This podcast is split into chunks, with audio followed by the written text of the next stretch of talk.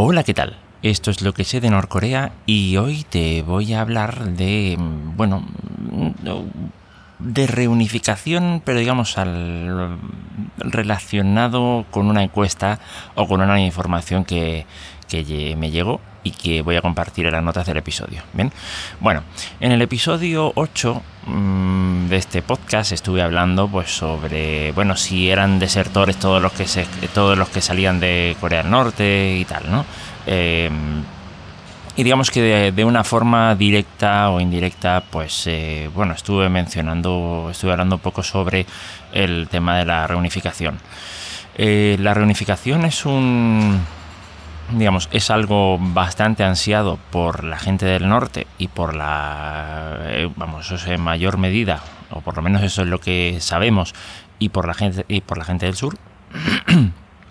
Pero dentro de lo que es Mm, Sur Corea, eh, quizá esté perdiendo un poco de fuelle, un poco bastante, ¿de acuerdo? Mm, llegó una información, me llegó en la que decía que 7 eh, de cada 10 personas, concretamente creo que era el 74% eh, de la población, estaba a favor de una reunificación. De ahí iba desglosando en qué porcentaje pensaba que iba a ocurrir de aquí a 20 años, de aquí a 30 y tal.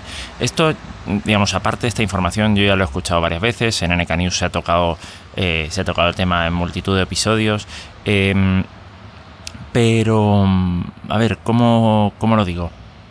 Digamos, em, este tipo de noticias, aunque pudiera parecer que, bueno, hay un porcentaje eh, de la población que quiere, vamos, un porcentaje importante que quiere la reunificación, no todos la quieren de la misma manera. Es decir, eh, ahora mismo realmente hay una brecha económica, ¿vale? Eso es uno de los, de los motivos que se me, que se me vienen, que, que, está sobre la mesa. Hay una brecha económica bastante importante entre Corea del Norte y Corea del Sur. Em, el hecho de, digamos así, simple y llanamente reunificarse eh, implicaría que de alguna forma tienes que emplear, tienes que capacitar a veintitantos, 25 millones oficialmente que se sepa, eh, de norcoreanos. Y, bueno, mm, eh, eso evidentemente tendría unas consecuencias económicas sobre el sur. Mm, las cosas como son. consecuencias bastante, bastante importantes. Entonces, mm, como que no hay personas a las que no les gusta esa idea, ¿de acuerdo? Porque pues perderían su digamos su estatus económico seguramente porque la economía se resentiría porque pues yo que sé seguramente tendrían problemas a lo mejor para, para el empleo etcétera. Después por ejemplo hay personas que plantean una una reunificación digamos como una especie de federación de acuerdo eh, hay personas que plantean eh, una unificación, digamos, eh, paulatina. Primero, pues haces una federación, después vas, vas haciendo, vas dando pasos lentos, pero seguros, hacia una verdadera reunificación. ¿De acuerdo?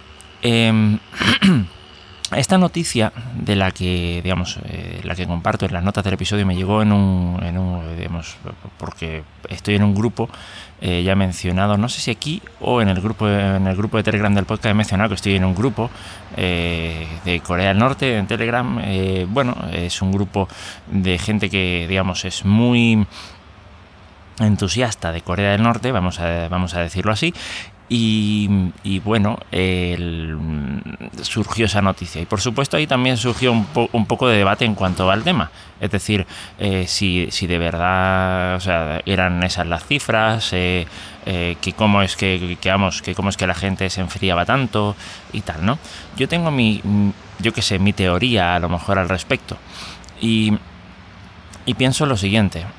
De hecho, eh, creo, que en el, eh, creo que alguna vez mencioné que no participaba en ese grupo, que no me atrevía y ya llevo un tiempo participando, digamos, de forma ocasional, pero sí, ya estoy participando de alguna manera, aportando alguna opinión. Evidentemente que, eh, a ver, mi idea con las opiniones es expresar mi opinión, mm, que nadie se sienta atacado eh, y tal. Entonces me intento hacerlas por escrito para pensar bien lo que voy a decir, para, digamos, eh, si es que acaso lo consigo, eh, de alguna forma hacer ver o que de alguna forma quieran eh, o tal, abrazar a lo mejor parte de mi punto de vista, pero bueno, bien, eso vamos, simplemente para contribuir a un, a un debate saludable eh, y tal, ¿no?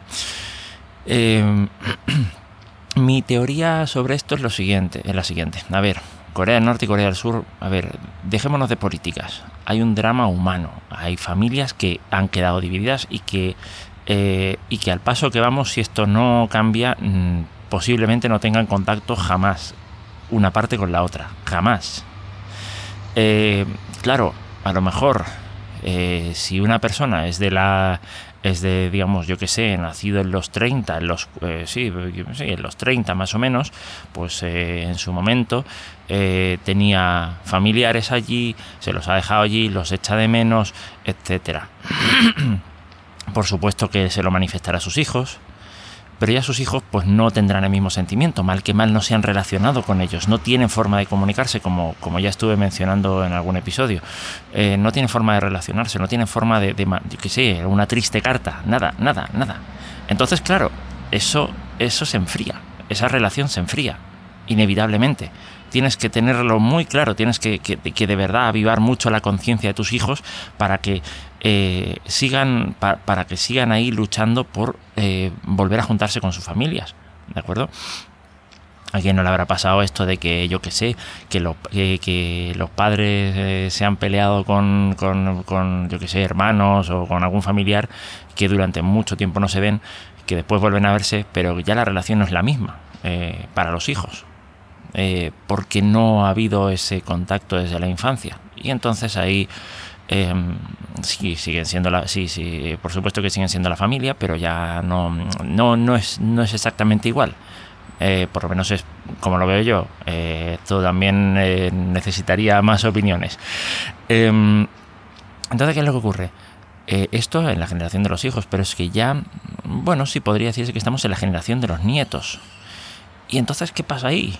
Bueno, ya, ya no hay familia es, mi teoría, ¿de acuerdo?